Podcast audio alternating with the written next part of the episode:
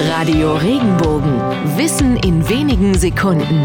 Alltagsfragen leicht erklärt. Warum stehen Heizkörper fast immer unterm Fenster? Gerade im Winter, wenn mal gelüftet wird, entweicht so die ganze warme Luft nach draußen. Was haben sich die Architekten eigentlich dabei gedacht? Viel, denn die warme Luft der Heizung steigt ja nach oben und trifft dort auf die kältere Luft, die vom Fenster herzieht. Das hat zur Folge, dass sich nach diesem Zusammenstoß die Luft entlang der Decke quer durch den Raum verteilt und dabei langsam kälter wird. Am Ende trifft die Luft auf die gegenüberliegende Wand. Dadurch, dass sie nun deutlich kühler ist, fällt sie runter und strömt so wieder Richtung Heizung. Dort beginnt der Kreislauf von vorne. Im Prinzip würde das auch funktionieren, wenn die Heizung an einem anderen Platz im Raum stehen würde. Der optimale Standort für den dynamischen Effekt aufsteigender warmer Luft ist aber tatsächlich der unter dem Fenster.